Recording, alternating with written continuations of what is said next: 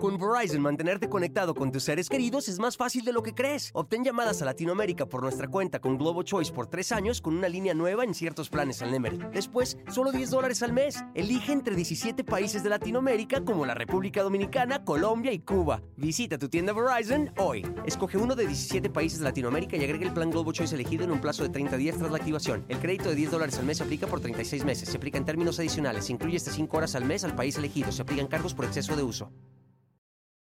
Hola, ¿qué tal? ¿Cómo les va? Bienvenidos. Me da muchísimo gusto saludarlos. Yo soy Felipe Cruz, el Philip. Ahora sí, vamos a entrar con el tema de hoy porque de verdad que a mí hasta chinito me pongo de verdad de hablar de estos, de, de estos personajes que vieron uy, cantidad y cantidad de, de, de, de, éxitos en cine, en televisión, en radio, eh, en todo, absoluto. Imagínense que la carrera de Don Tito Guizar, nada más para que nos demos una idea, grabó más de 100 discos. Y ustedes dirán, ay, no, qué exagerado, ¿cómo va a grabar 100 discos? Más de 100 discos en prácticamente setenta y tantos años de carrera. Imagínense ustedes, una cosa impresionante de verdad la, la trayectoria de este hombre.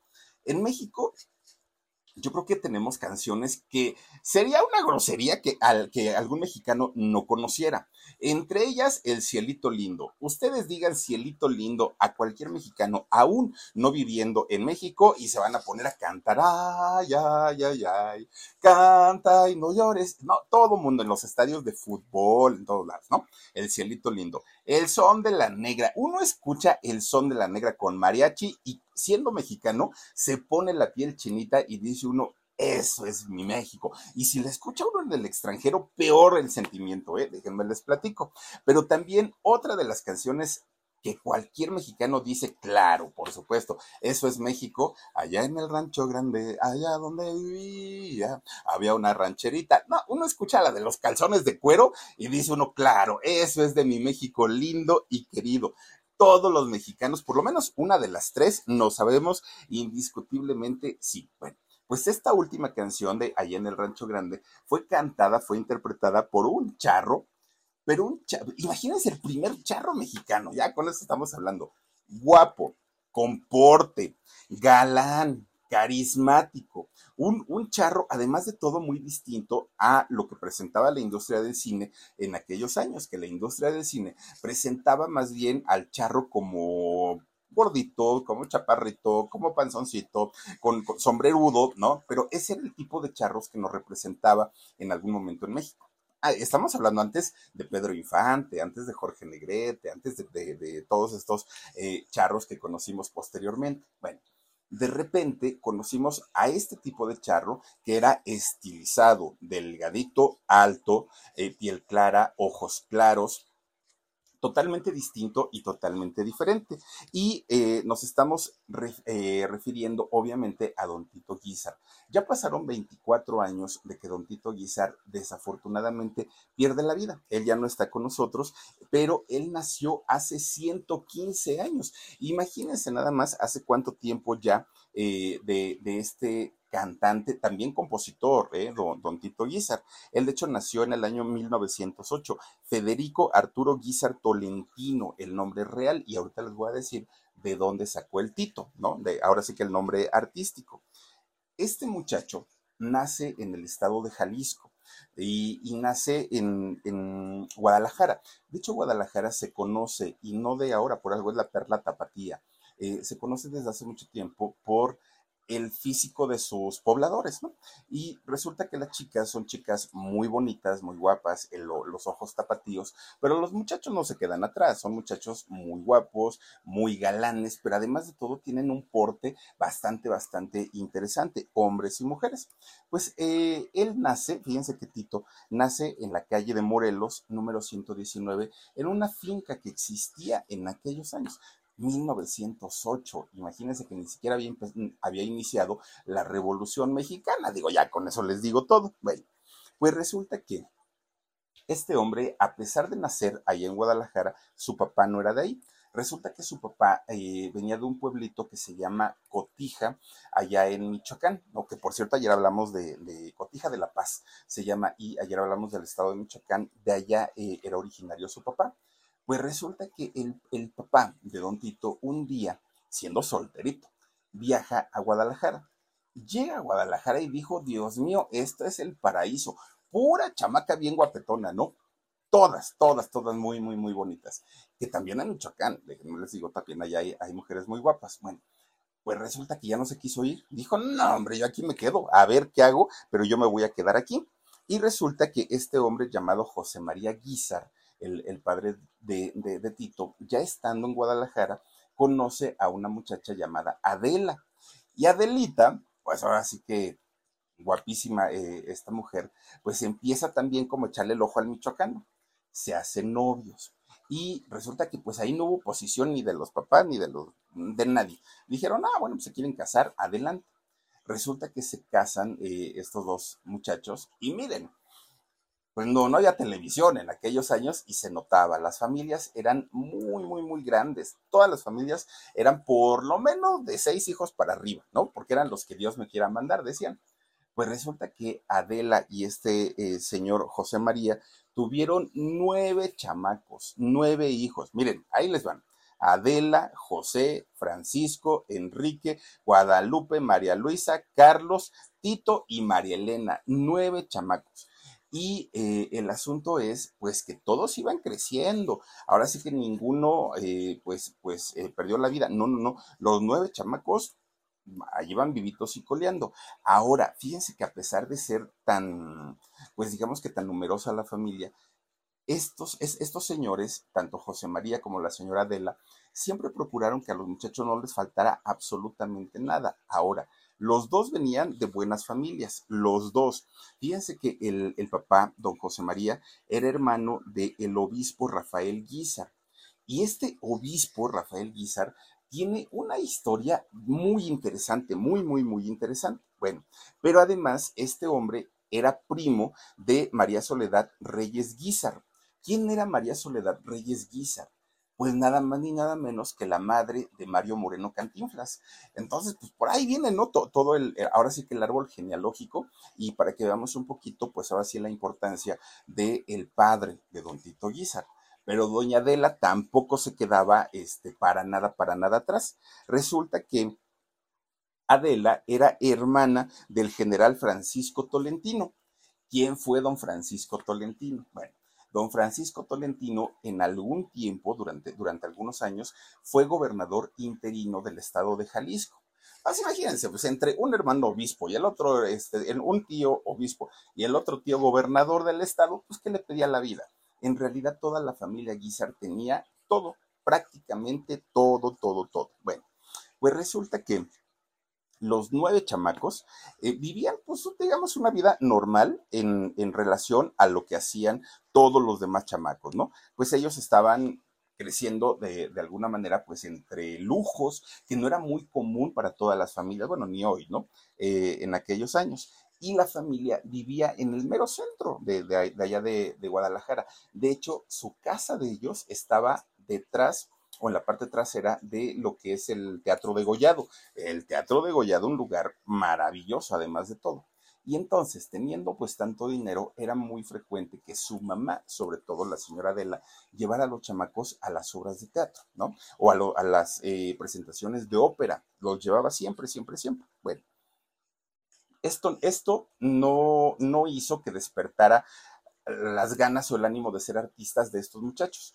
De los nueve hijos, a nadie se le dio por ser artista, ni siquiera a Tito, a nadie, a nadie, a nadie. Y entonces el papá estaba más que feliz porque dijo, ay, no, qué bueno que ninguno de los chamacos, bueno, ni lo pensaban para pronto, ¿no? El, el ser o no ser artista, ellos estaban felices de la vida. Pero resulta que Adela, antes de conocer a José María, su esposo, Adela había sido cantante allá en Guadalajara.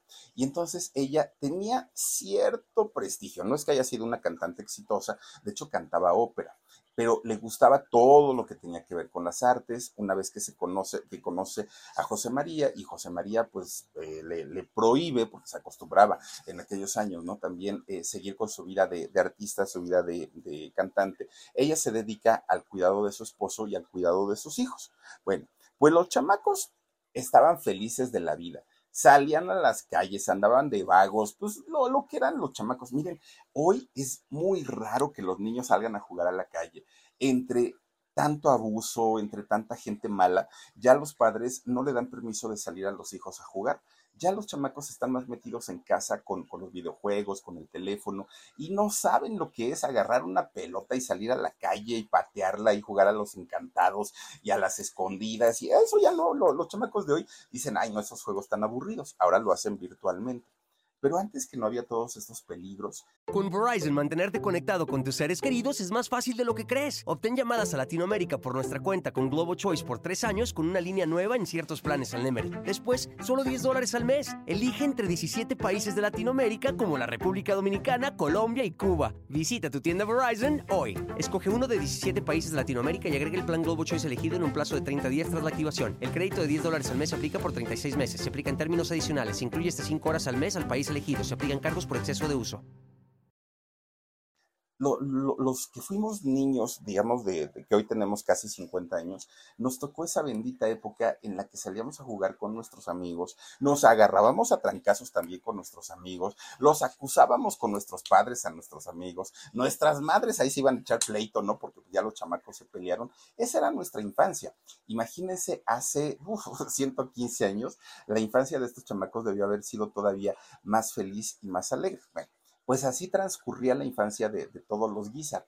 Nueve chamacos, imagínense nada más. Bueno, pues resulta que doña Adela, la mamá, tenía esa cosquillita y tenía esa ilusión y esa esperanza de que alguno de sus hijos, aunque sea uno, se dedicara al canto, se dedicara a las artes.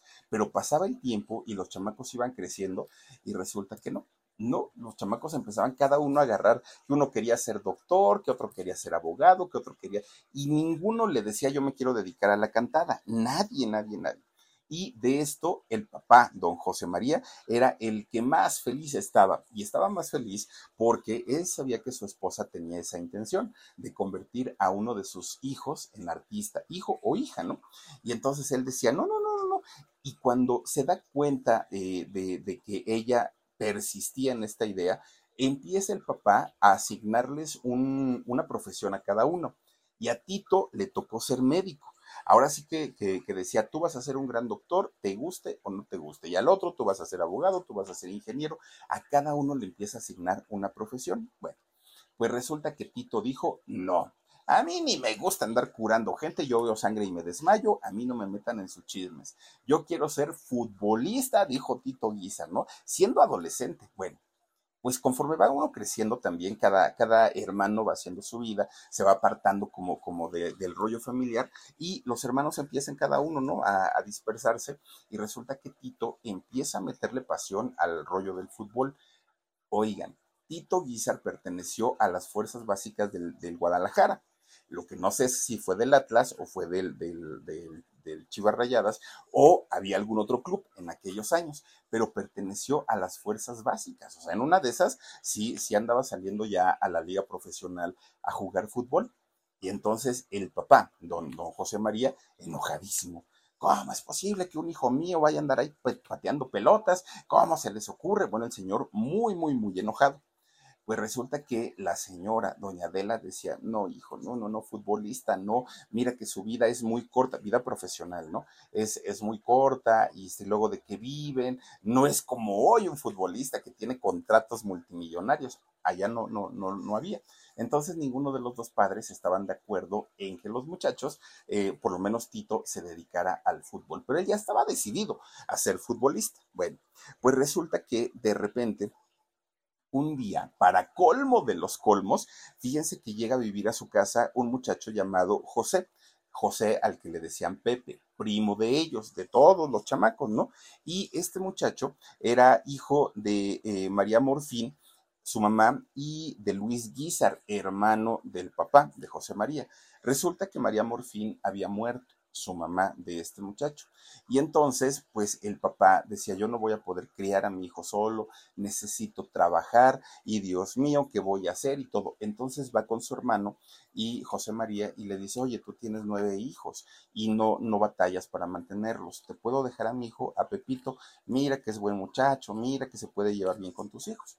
Y resulta que sí, se queda a vivir Pepito. ¿No? Eh, Pepe Guizar se queda a vivir justamente con toda la familia y se hace uno con Tito, se hace, bueno, más que con sus hermanos. Pasa el tiempo y en un futuro este hombre, eh, Pepe o Pepito Guizar, se iba a convertir en uno de los compositores de música mexicana más importantes. Yo creo que también dentro de las canciones que hablábamos muy al principio, ¿no? De las canciones que, todo mexicano conocemos, indiscutiblemente está el himno de Guadalajara, Guadalajara, seguramente todos hemos escuchado. Pues Pepe Guizar, compositor, entre muchas, muchas, muchas otras, de esta canción. Entonces, desde que llega a vivir Pepe a la casa de los Guizar, se sintió identificado, pero más con Tito. Entonces, eh, a pesar de que Tito era cuatro años mayor, digo, pero eso no les impidió ser grandes amigos. Bueno, cuando entran a la escuela, eh, Tito y, este Pepe, empiezan a ir y fíjense que ahí en la escuela iba con ellos una de sus primas, esta prima llamada Susana Guizar. Bueno, Susana Guizar, al pasar los años, se convierte también en una actriz muy guapa de la época de oro del cine mexicano. Pues los tres, Susana, Pepe y Tito, los tres se hicieron uno.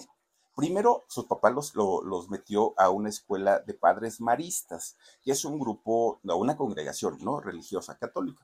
¿Por qué? Porque estaban muy influenciados por el tío, por el tío que era eh, el obispo.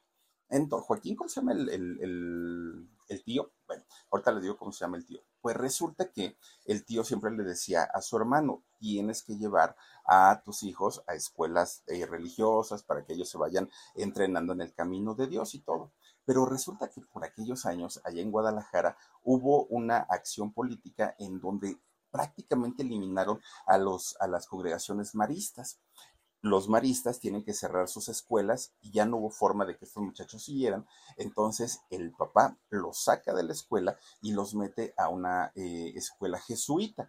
Francisco. ah, Francisco, gracias el tío Francisco. Entonces resulta que los mete a una escuela jesuita y ahí es donde los chamacos siguen eh, estudiando, ¿no? Sea, ahora sí que siguen ahí eh, dándole. Pues resulta que a pesar de que los muchachos estaban muy clavados, tanto Pepe como Tito estaban muy clavados cada uno en sus estudios, haciendo su vida y haciendo sus cosas, doña Adela no quitaba el, el dedo del renglón.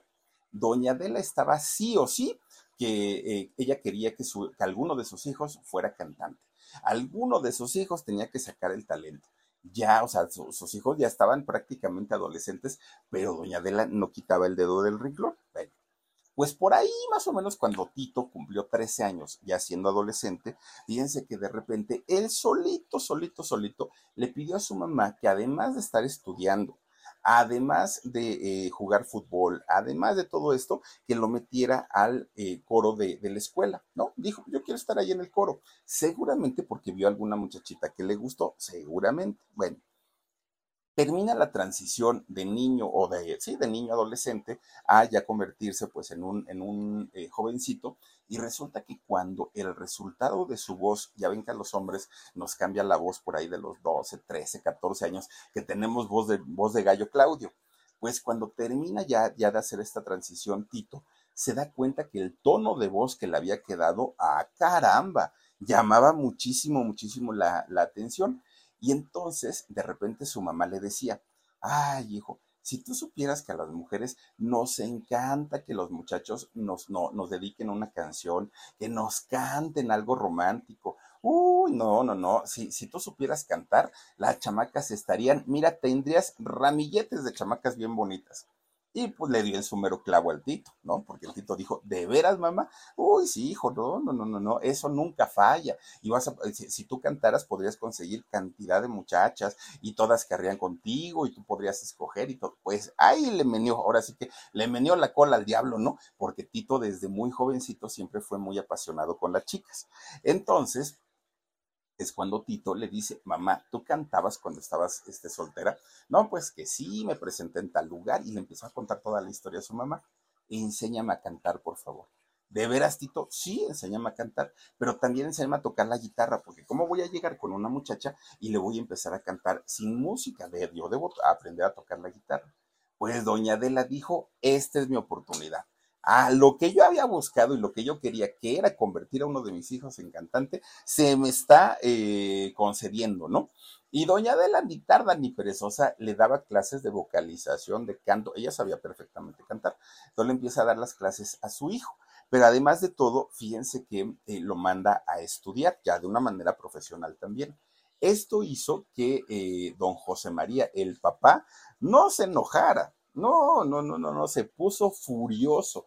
¿Cómo era posible que le iban eh, a uno de sus hijos le habían metido la, la, idea de convertirse en cantante cuando ya tenía en su mente el convertirse en un importante médico? Bueno, pues doña Adela a escondidas de José María del marido lo llevaba a las clases. Y le, eh, una vez que termina clases de canto lo lleva a clases de guitarra, lo lleva a clases de piano. Bueno, el pobre Tito no dejaba de jugar fútbol en las fuerzas básicas, seguía estudiando en, la escuela normal, eh, seguía siendo del, coro de, de la escuela, estaba con las clases de piano, las clases de música. Bueno, pobre Tito, ¿a qué hora tenía tiempo? ¿Quién sabe? Y aparte de todo, ya andaba también romanceando con las chamacas. Pues el, el muchacho muy activo, muy, muy, muy activo. Pues resulta que cuando cumple 16 años de edad, ya siendo pues ahora sí un jovencito. Con Verizon, mantenerte conectado con tus seres queridos es más fácil de lo que crees. Obtén llamadas a Latinoamérica por nuestra cuenta con Globo Choice por tres años con una línea nueva en ciertos planes al Nemery. Después, solo 10 dólares al mes. Elige entre 17 países de Latinoamérica como la República Dominicana, Colombia y Cuba. Visita tu tienda Verizon hoy. Escoge uno de 17 países de Latinoamérica y agrega el plan Globo Choice elegido en un plazo de 30 días tras la activación. El crédito de 10 dólares al mes se aplica por 36 meses. Se aplica en términos adicionales. incluye hasta 5 horas al mes al país elegido. Se aplican cargos por exceso de uso.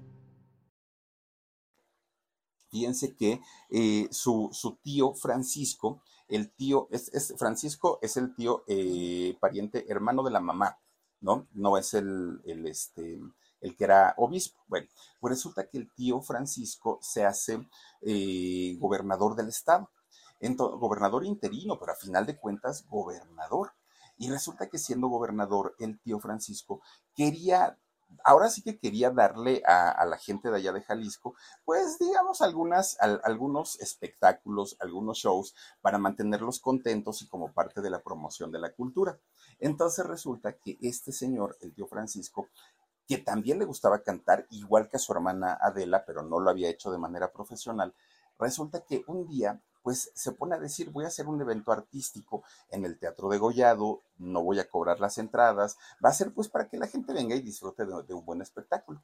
Y entonces Adela, que se entera que su hermano iba a hacer esto, dijo, ah, pero por supuesto que aquí puede cantar mi chamaco, canta re bonito va a ver al hermano y le dice, oye hermano, ya sabes que el, Tito canta, bueno, no, le decían Tito todavía, ¿no? Este, ya sabes que canta re bonito y mira que el chamaco puede y todo. Y entonces el tío Francisco dice, pues mándamelo y yo hablo con él. Lo va a ver Tito y le dice, oye Tito, voy a hacer este festival, ¿te interesaría cantar? Va a ser ahí en el Teatro de Gollado, pues atrás de tu casa. Y Tito le dijo, no, muchas gracias. ¿Cómo? Ay, Dios mío, se me, activó una cosa que de repente me empezó a hablar. Dije, Dios mío, ¿y ahora qué está pasando? Bueno, pues resulta entonces que eh, Tito dijo, no, no, no voy, muchas gracias, tío.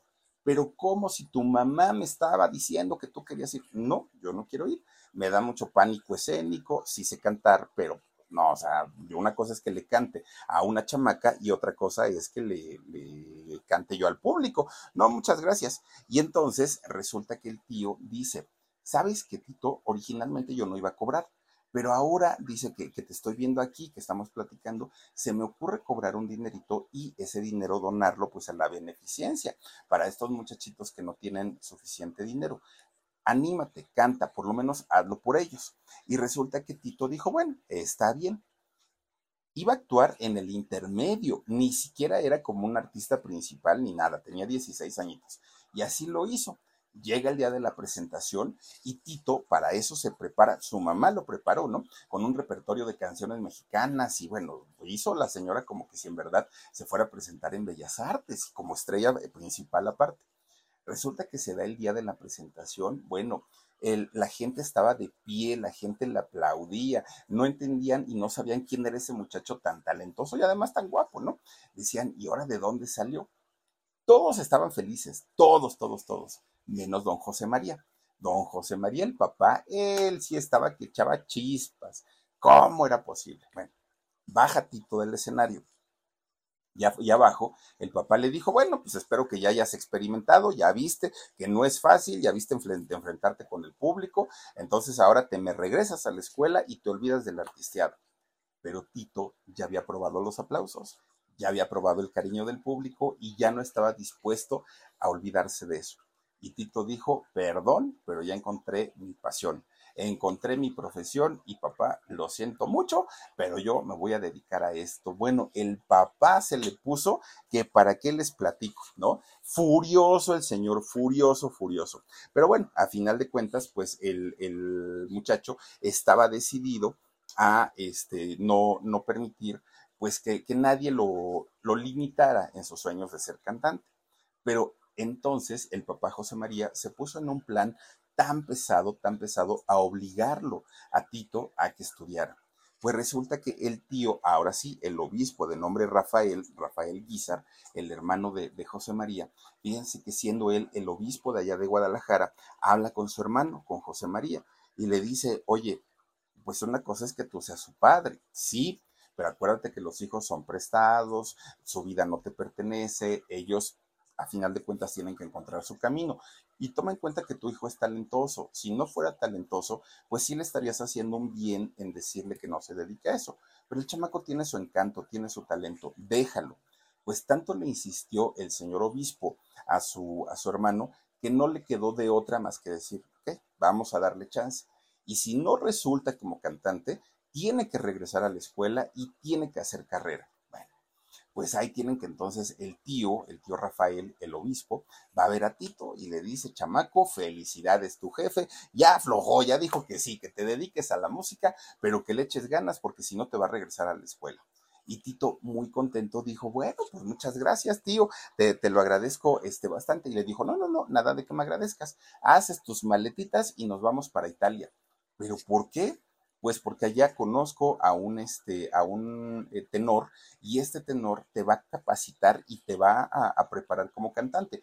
Yo no fui a hablar con tu padre nada más para, para, hacer el ridículo, no, te vas a preparar como cantante y como cantante de verdad de, lo, de los este, buenos. Y entonces llegan a Italia con este, les dije tenor, es barítono, llegan con este hombre, con, con el barítono de nombre Mario San Marco Mario San Marco, un, barítono italiano, lo prepara, pero al 100% a Tito Guizar. De hecho, fíjense ustedes que este, Tito estuvo los tres meses cumpliendo con, con su tío Rafael allá en, en, Italia y se preparó muchísimo. Tres, tres, este, meses después regresan, regresan a México, pero ya con una preparación totalmente distinta. Tito ya, pues ahora sí que había probado lo que era estar en, no solo en el extranjero, sino además siendo preparado por un músico profesional. Bueno, pues resulta que Tito seguía todavía eh, cantando y cuando regresa a México se une a las caravanas artísticas, estas que recorrían prácticamente pues todo México y también algunas salían al extranjero, se iban a Estados Unidos o se iban al sur eh, de América. Y entonces eh, Tito triunfó muchísimo en estas caravanas todos estaban orgullosos, todos, todos, todos, todos, ¿no? La mamá, imagínense doña Adela, que su sueño era ver cantar a uno de sus hijos. El, el, tío, bueno, el tío Rafael decía, ya ven, ahí está, el chamaco le está yendo bastante, bastante bien. Bueno, por cierto, este tío, el tío Rafael, quien había sido obispo de allá de, del estado de Jalisco, en, en Guadalajara, resulta que muere en el año 1938 había hecho muchas cosas muy buenas por su comunidad allá en, Guadalajara. Bueno, Resulta que 57 años después de su muerte del tío Rafael, esto fue eh, en el año 57, fíjense que el Papa Juan Pablo II, sí, el, Papa viajero, lo beatificó al tío de Tito Guizar, ¿no? Lo, lo, beatifica y 11 años después, ya en el año 2006, el Papa Benedicto XVI lo canoniza es decir, lo hacen santo.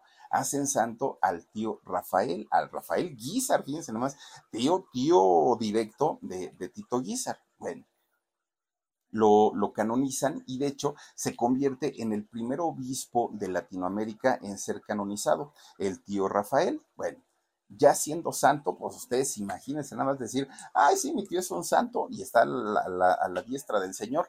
No cualquiera pues a esos niveles era la familia Guizar, ¿no? Eh, tanto por un lado gobernador, por otro lado el, señor obispo, ahora ya santo, bueno, pues así estuvo eh, la, vida de Tito Guizar, bueno, ya regresando a, don Tito.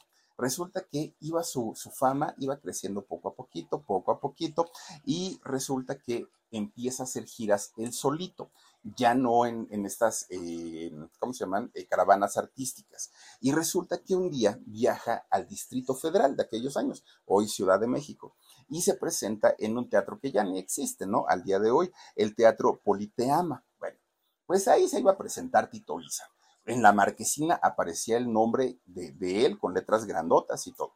Pues resulta que Tito sabía perfectamente que pues cualquier persona importante del mundo podía estar en este teatro, que además no era nada barato.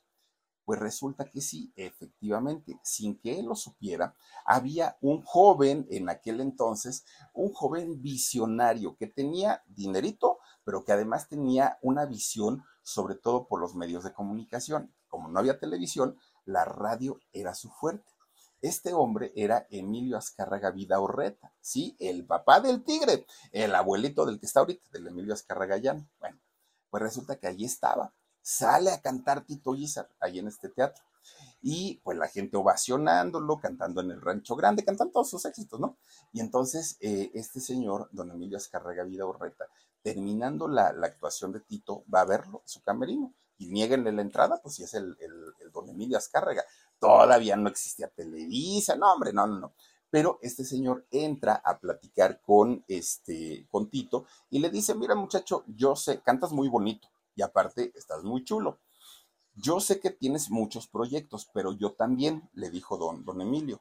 Le dijo, ten, esta es mi tarjeta y mañana te espero ahí en mis oficinas en la calle de ayuntamiento. Sí, donde está la hoy la XW. Le dijo, ahí te, ahí te espero, platicamos un ratito te invito a un café. Bueno, está bien, señor, muchas gracias. Se va don Emilio. Bueno, pues resulta que se queda pensando Tito Guizar, iré, no iré, estará bien, qué tal que me propone algún negocio sucio, bueno, no sé, decía Tito, como que no, no, no me da muchas ganas de ir, pero se quedaba viendo la tarjeta, pues Emilio Azcarra. Con Verizon, mantenerte conectado con tus seres queridos es más fácil de lo que crees. Obtén llamadas a Latinoamérica por nuestra cuenta con Globo Choice por tres años con una línea nueva en ciertos planes al Nemer. Después, solo 10 dólares al mes. Elige entre 17 países de Latinoamérica como la República Dominicana, Colombia y Cuba. Tu tienda Verizon hoy. Escoge uno de 17 países de Latinoamérica y agrega el plan Globo Choice elegido en un plazo de 30 días tras la activación. El crédito de 10 dólares al mes se aplica por 36 meses. Se aplica en términos adicionales. Se incluye hasta 5 horas al mes al país elegido. Se aplican cargos por exceso de uso. no lo conozco, pero vamos a ver de qué se trata el negocito, ¿no? Y entonces resulta que llega al otro día a la calle de ayuntamiento. Oigan, que vengo a buscar a don Emilio Azcárraga Video Reta. Ay, sí, pásenle, ¿no? Pásenle, joven. Es que filtros, ni que nada, ¿no? Ni detectores de metales, nada, nada. Entra Tito, ya directo a la oficina de, este señor Video Reta. Y entonces le dice, ay, bueno que veniste, muchacho. Oye, te platico algo. Yo soy el presidente de la RCA Víctor, de aquellos años. Esta compañía disquera que, uff, bueno, tenía entre sus filas ya después a Juan Gabriel y a muchos cantantes, ¿no? Pues resulta que era don Emilio Escarravida Orreta, eh, presidente, director de, de, la RCA Víctor en aquellos años, y le dijo, pero tengo un dinerito guardado y con ese dinerito quiero poner una estación de radio. Es un negociazo, porque pues imagínense, no había, o sea, pues, pues qué competencia iba a tener. Y le dijo, pero obviamente, uy, Dani, miren nomás la RCA Víctor. Bueno, pues resulta entonces que le dijo, quiero eh, inaugurar una estación de radio aquí en México, pero para eso necesito un elenco de artistas, porque no había discos, o sea, imagínense que todo, toda esta música grabada que, ya existía en aquellos años en los discos, yo creo que eran de cera, todavía ni siquiera eran los de acetato, yo creo que era una generación anterior, pues no había la tecnología para que estos materiales se reprodujeran en alguna estación de radio, entonces los cantantes tenían que ir a cantar a las estaciones de radio y hacer todo en vivo, comerciales, promocionales, eh, canciones, todo era en vivo. Y entonces Emilio Azcarraga le, eh, Vidaurreta le dice, necesito pues un elenco de artistas y te quiero invitar a que por favor vengas a participar con, conmigo en mi próxima estación de radio. La voy a llamar la XCW, la voz de la América Latina. Bueno, pues Tito se queda pensando, estará bien, qué tal que me meto a trabajar con él y se trunca mi carrera, pues pensando, ¿no? Mil, mil cosas. Y le dijo, ok, señor, déjeme pensarlo y yo le aviso después. Bueno, pues a final de cuentas, Tito sí, sí se interesa en integrarse y en comenzar a trabajar con Emilio Azcárraga Vidaurreta. Pero don Emilio, que no daba paso sin guarache, por algo Emilio Azcárraga Vidaurreta y su hijo Emilio Azcárraga el Tigre, eh, lograron crear una empresa tan grande como lo fue Televisa, como fue eh, Televisa Radio, porque eran personas visionarias. Ya Emilio, el último, bueno, Emilio visionario para para romper todo, ¿no? Que generalmente así pasa. Echan a perder lo que sus, antepasados hicieron con tanto esfuerzo. Pero por lo menos los dos primeros Azcárraga, hombre, eran, miren, colmilludos como ellos solos. Y resulta que este señor, Vida Urreta, tenía una doble intención. ¿Por qué? Porque resulta que él, siendo presidente de la, eh, director de la RCA Víctor, pues eh, manejaba ya un elenco artístico, ya había varios artistas. Entre ellos, estaba un hombre llamado eh, Guti Cárdenas. Guti Cárdenas, pues de estos eh, compositores y cantantes de aquellos años, ¿no? Tenía Agustín Lara, tenía muchos eh, cantantes de, de, aquella época. Pero resulta que Guti Lara, que era como el cantante de moda y compositor de moda en aquellos años, tenía un catálogo musical, Guti, Guti Cárdenas, tenía un catálogo musical que le pertenecía a la RCA Víctor pero Guti había roto relaciones con la RCA y entonces se iba a ir a trabajar con la Columbia, que la Columbia, competencia totalmente de la RCA Victoria, luego se fusionaron, ¿no? Pero en, aquel momento eran eh, competencia. Entonces, lo que quería don Emilio, que había visto o escuchado cantar a Tito Guizar, dijo, el catálogo de Guti es mío, bueno, de la RCA, voy a poner un cantante que, interprete la, música de él y el otro que se vaya. Y ya estando pues allá en la Columbia, que empiece desde cero con canciones o éxitos nuevos, porque las canciones que ya están nos pertenecen a la RCA. Pero aparte, ni Guti Cárdenas, ni Agustín Lara, ni los cantantes de moda de aquellos años tenían lo que tenía Tito Tito era un hombre joven, era un hombre guapo, era un hombre con porte, era un hombre carismático y Agustín Lara muy, muy, muy eh, talentoso, indiscutiblemente. Guti Cárdenas, pues también, por eso, por algo lo tenían ahí pero ninguno de los dos tenía estas características. Ni eran guapos, ni eran carismáticos, no, y en cambio eh, Tito Guizar sí lo era. Por eso es que sabía Emilio Azcarraga que iba a ser un éxito asegurado. Él sabía que, que no había pierde. Bueno, pues total, resulta que ya una vez que firma contrato con Emilio Azcárrega, Emilio Vidaurreta se lo lleva a Nueva York y le dice, vámonos para allá porque quiero que, no solamente te, te, des a conocer allá y regreses a México siendo un gran artista y como gran artista te presente yo en mi estación de radio, sino además quiero que toda tu música la grabes allá porque allá hay tecnología de punta y allá vamos a poder grabar buenos discos. Bueno pues Tito Guizar hablaba perfectamente inglés, porque además él había estudiado pues en los mejores colegios de, Guadalajara. Entonces, pues eh, no, no le costó trabajo. Se va para Nueva York y fíjense que allá sí fue tan buena la participación de, de, Tito Guizar que resulta que conoce dentro de mucha gente a un tenor italiano. El otro que les comenté era barítono, el, que mm, lo eh, puso a estudiar y a donde llegó con su tío, ¿no? Con su tío Rafael, el obispo. Bueno, este era otro, este sí era tenor y su nombre era Tito Skipa. Resulta que Tito Esquipa, con los años, se llegó a convertir en el tutor musical, ahí me llaman enredando aquí, se convierte en el tutor musical de Luciano Pavarotti. Fíjense lo que son las cosas, ahora sí que cómo, cómo va escalando todo, ¿no? Resulta que este hombre se convierte en el todo para Tito Guizar. Fue su, su, asesor, fue su gran amigo, se convierte pues en quien lo iba guiando y lo iba llevando por el mundo de, la artistiada y le enseña a cantar, bueno, lo, perfecciona en su, en su estilo de canto para, para Tito Guizar. Tito estaba feliz de la vida, Tito estaba encantado. Bueno, pues es gracias a este tenor italiano que Tito adopta el, nombre o el sobrenombre de Tito como Tito Guizar. ¿Por qué? Pues porque le gustó y lo hizo en honor a su gran amigo que le había ayudado tanto estando en, Nueva York. Bueno, pues resulta que Tito, allá en Nueva York, tenía tanto éxito, sobre todo porque él vestía de charro y no era común ver a un charro grandote, delgado, con porte, no era, no era, no era tan común. Entonces, pues los gringos quedaron fascinados, ¿no? Por, por eh, ver y escuchar, sobre todo, cantar a este hombre.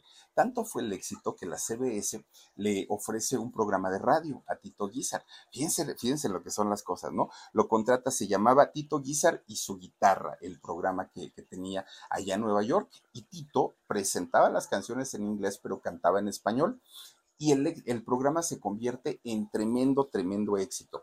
Cantaba la música de Agustín Lara, cantaba El Rancho Grande, era su, gran éxito, de Tito Guizar, y se hace muy conocido, se hace muy popular allá en Nueva York en, en aquellos años. Bueno, Tito tenía cantidad de fans, sobre todo mujeres, porque lo veían atractivo, lo veían guapo y muchas, muchas, muchas chicas estaban pues muy complacidas con el físico y querían verlo, querían escucharlo.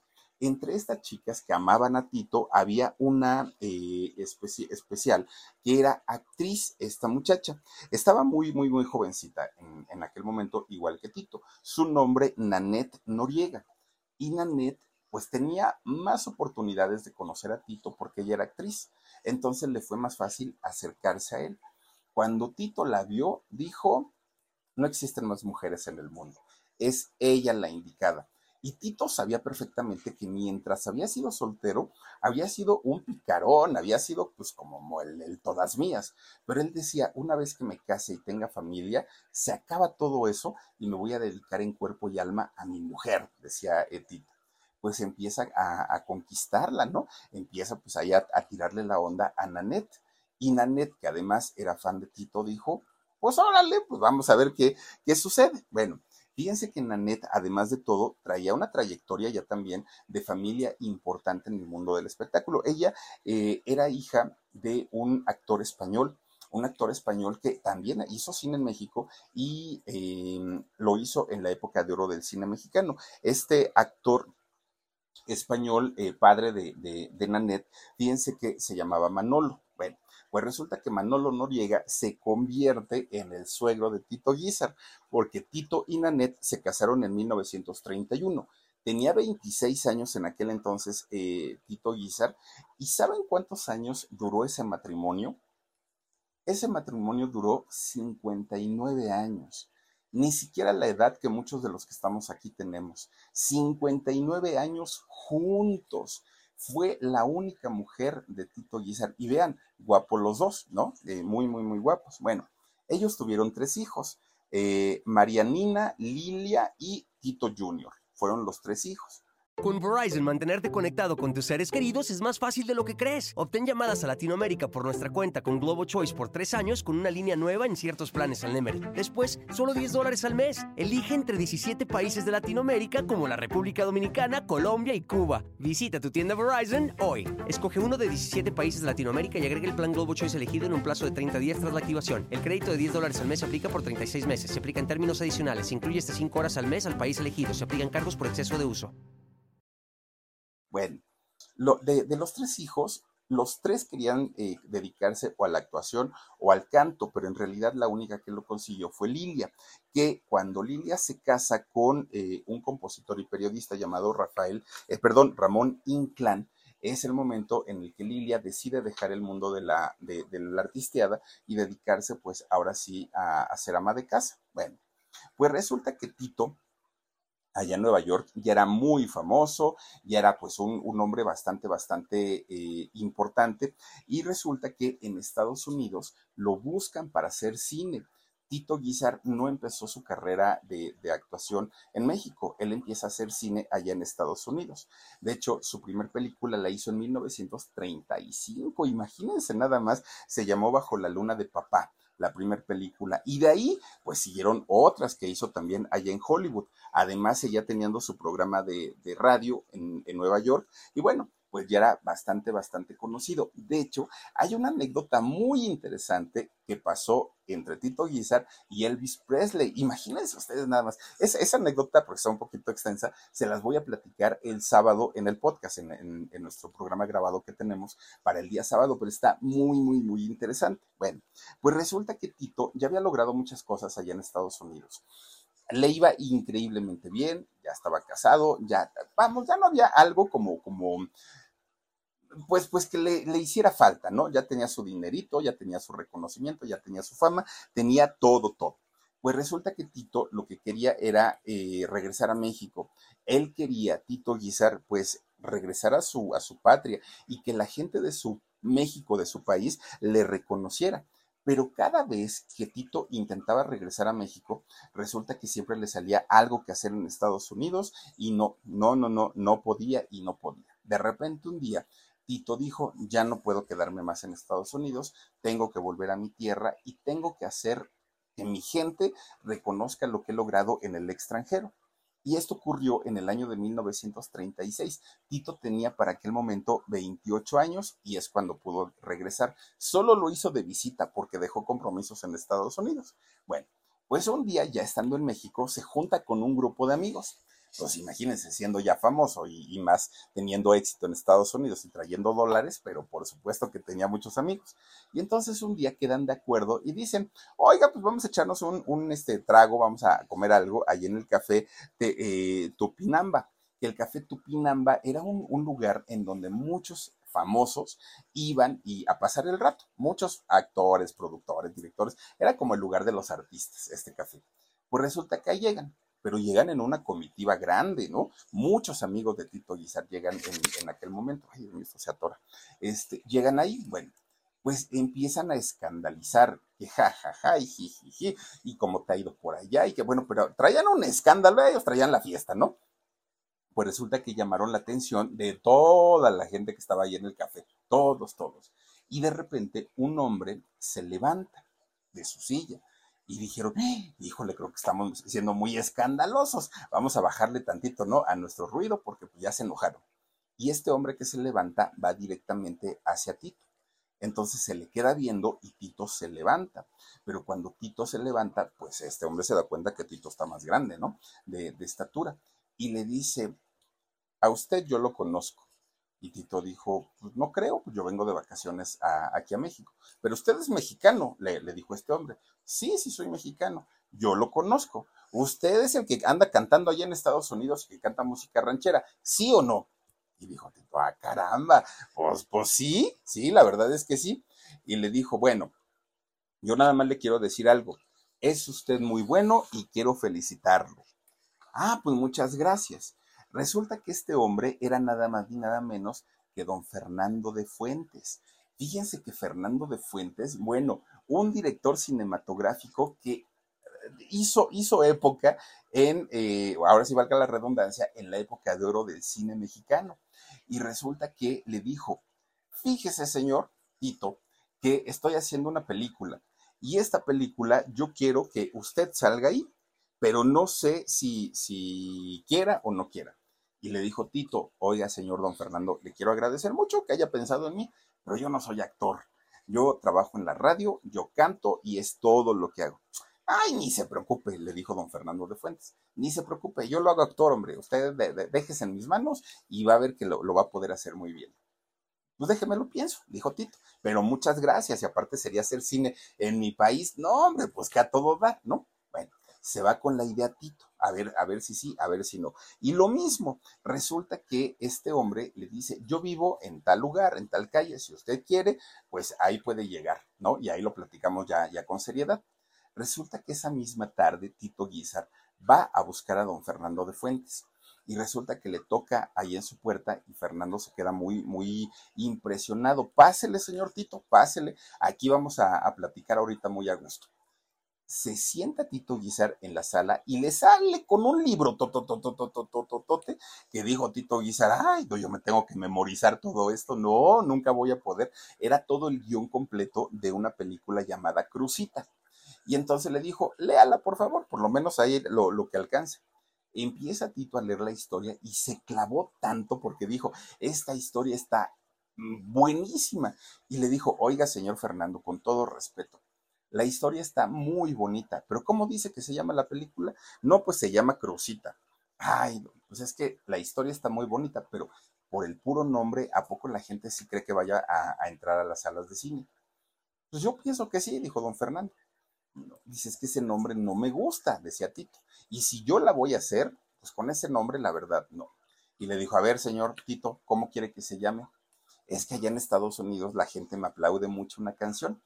¿Cómo? Sí, la gente me aplaude mucho una canción que se llama Allá en el Rancho Grande, allá donde vivía. Y le dijo, a ver, cántemela. Y se pone a cantar este Tito Guizar.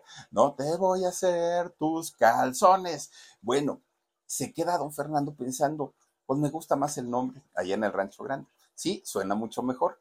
Yo lo pienso y ya te aviso. Bueno, firman el contrato. Oigan, cuando Tito Guizar revisa en el contrato la cantidad de dinero que le iba a pagar Fernando de Fuentes, casi se nos va de espaldas porque allá en Estados Unidos ganaba en dólares, pero tampoco ganaba una fortuna. Y lo que le iba a pagar don Fernando de Fuentes a Tito por esa película eran dos mil pesos. Que dos mil pesos para aquellos años no era una fortuna, era lo que le sigue, era muchísimo, muchísimo dinero. Y entonces eh, le da un anticipo, don Fernando de Fuentes, y le dijo, con ese dinero cómprate un traje de charro de gala y nos vemos el lunes en, en los estudios para comenzar la filmación de la película.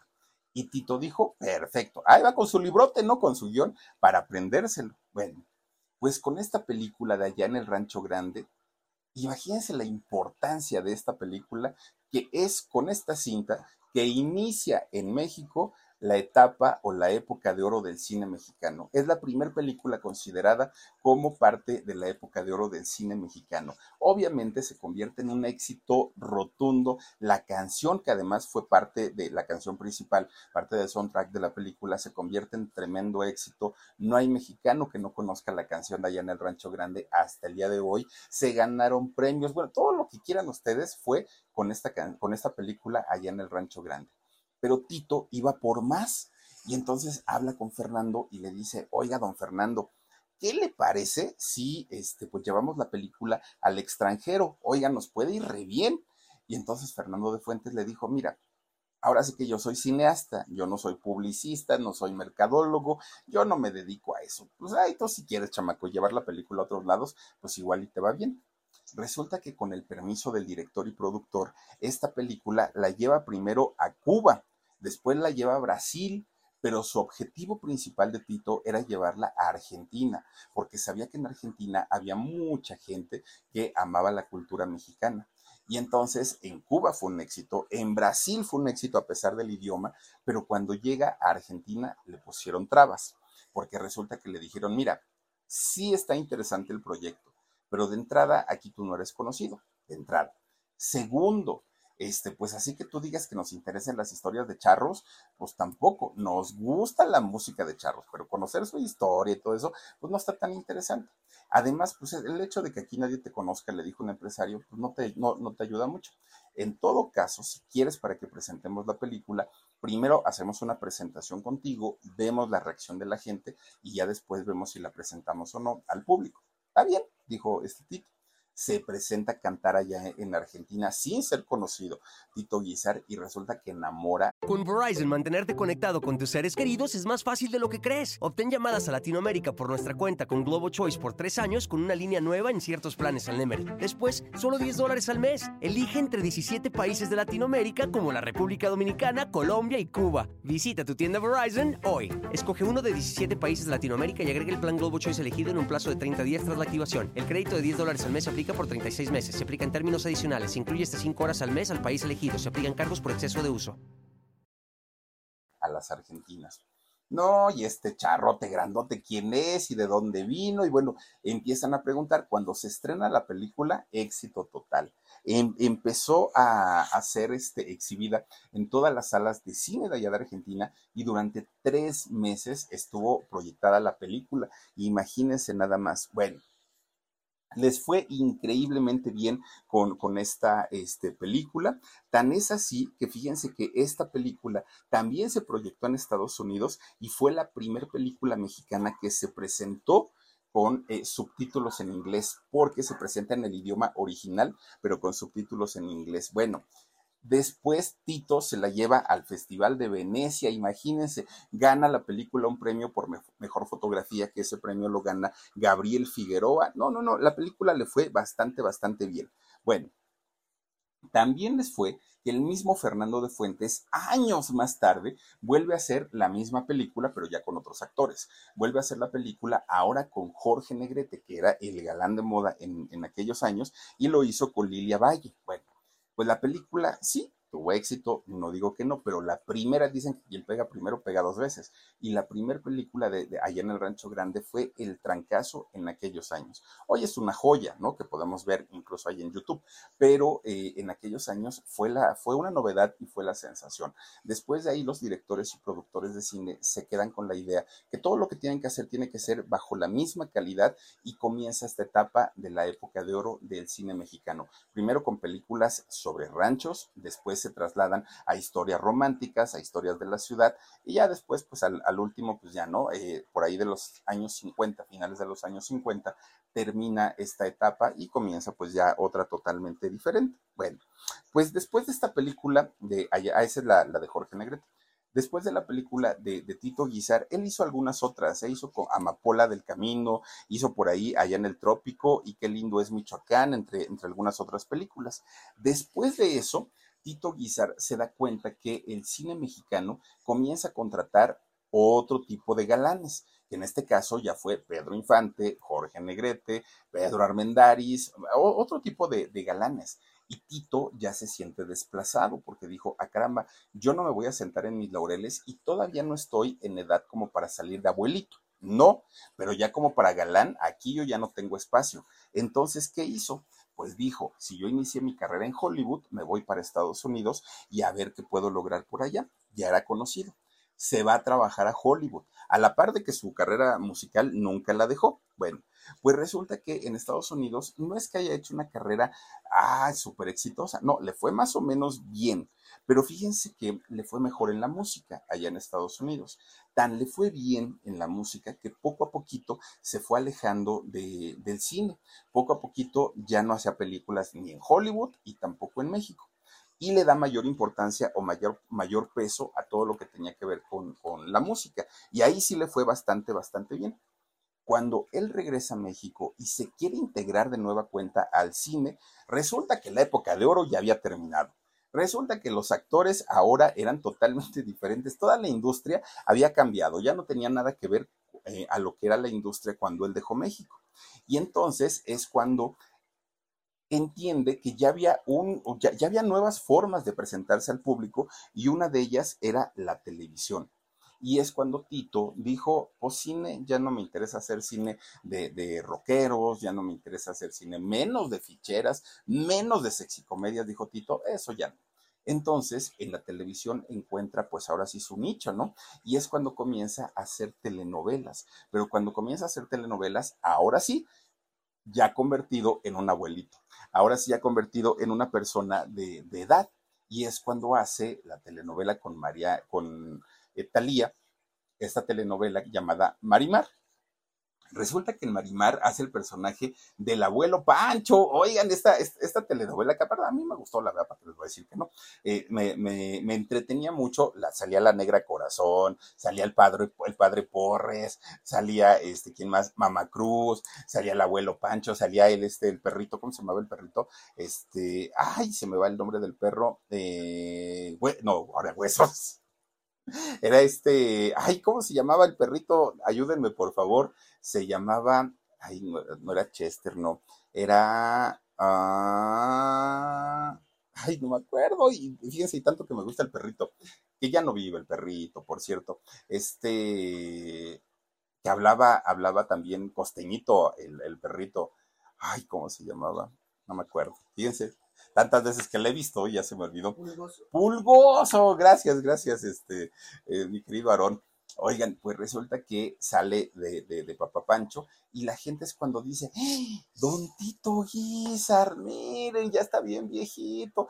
Y enterneció tanto, tanto don, don, don Papá Pancho, que bueno, la gente se conectó muchísimo, muchísimo con él. Después repitió con Talía, salió en Mariala del Barrio y ahí salió como el padrecito, el padre Honorio ya luego salió La Usurpadora. Bueno, empieza a hacer una cantidad de, trabajos en televisión, don Tito Guizar, gracias al carisma que siempre ha tenido, pero ya sale como una persona adulta, ya sale ahora sí como, como una persona mayor. De hecho, fíjense que cuando hace la telenovela del privilegio de amar, es la última telenovela que hizo don Tito Guizar, la última, ¿no? Después de ahí, pues ya las cosas cambiaron para él. Y en el cine, fíjense que don, don, don Tito Guizar hizo eh, una última película que se llamaba también Allá en el Rancho de las Flores, se llamó eh, esta película última que hizo Don Tito Guizar y la hizo en los años 80.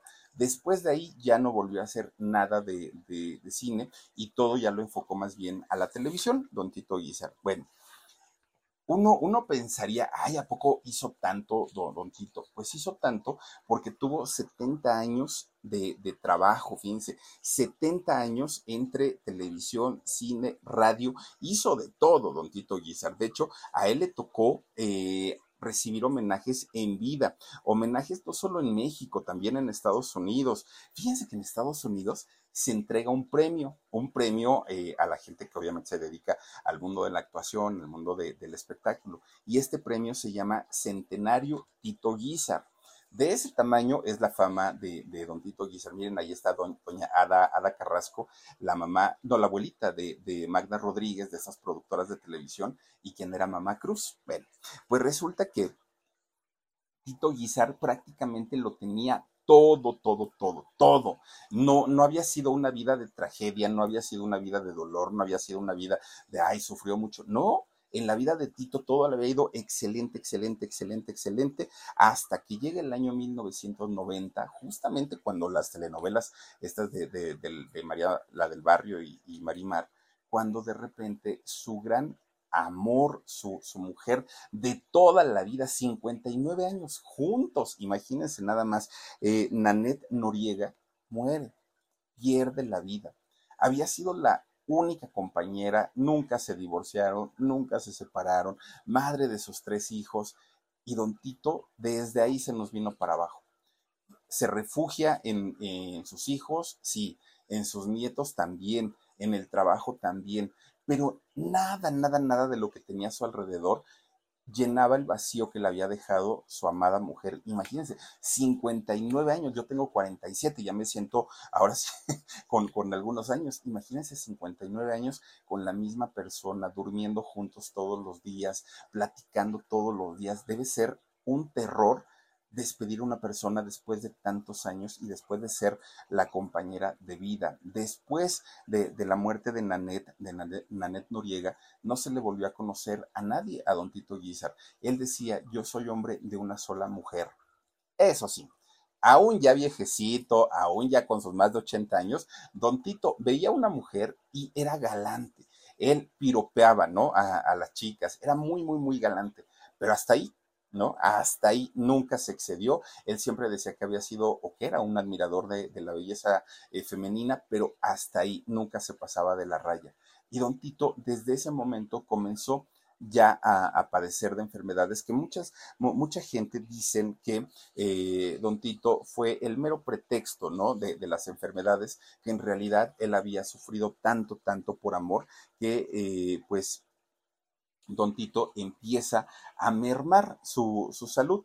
Y fíjense que en el año 90, de, hecho en el año 99, don Tito Guizar tenía una casa allá en San Antonio, Texas, y eh, habla con sus hijos, habla con sus nietos y dice, yo quiero ir a recibir la Navidad y el Año Nuevo a mi casa de Texas, ¿no? Dijo Don Tito, y yo quiero recibir el año 2000, imagínense el cambio de milenio. Entonces dijo, yo quiero ir a recibir el año 2000 allá a mi casita de Texas, quiero estar muy tranquilo, quiero estar muy a gusto. Sus hijos que lo complacían en todo, pero papá, por supuesto que tú vete para allá y allá te alcanzamos y allá cenamos y todo el rollo. Se va en avión, don, don, Tito Guisa, de aquí de la ciudad, para, para allá, para, este, para Texas Resulta que era pues invierno, imagínense, 24 de diciembre.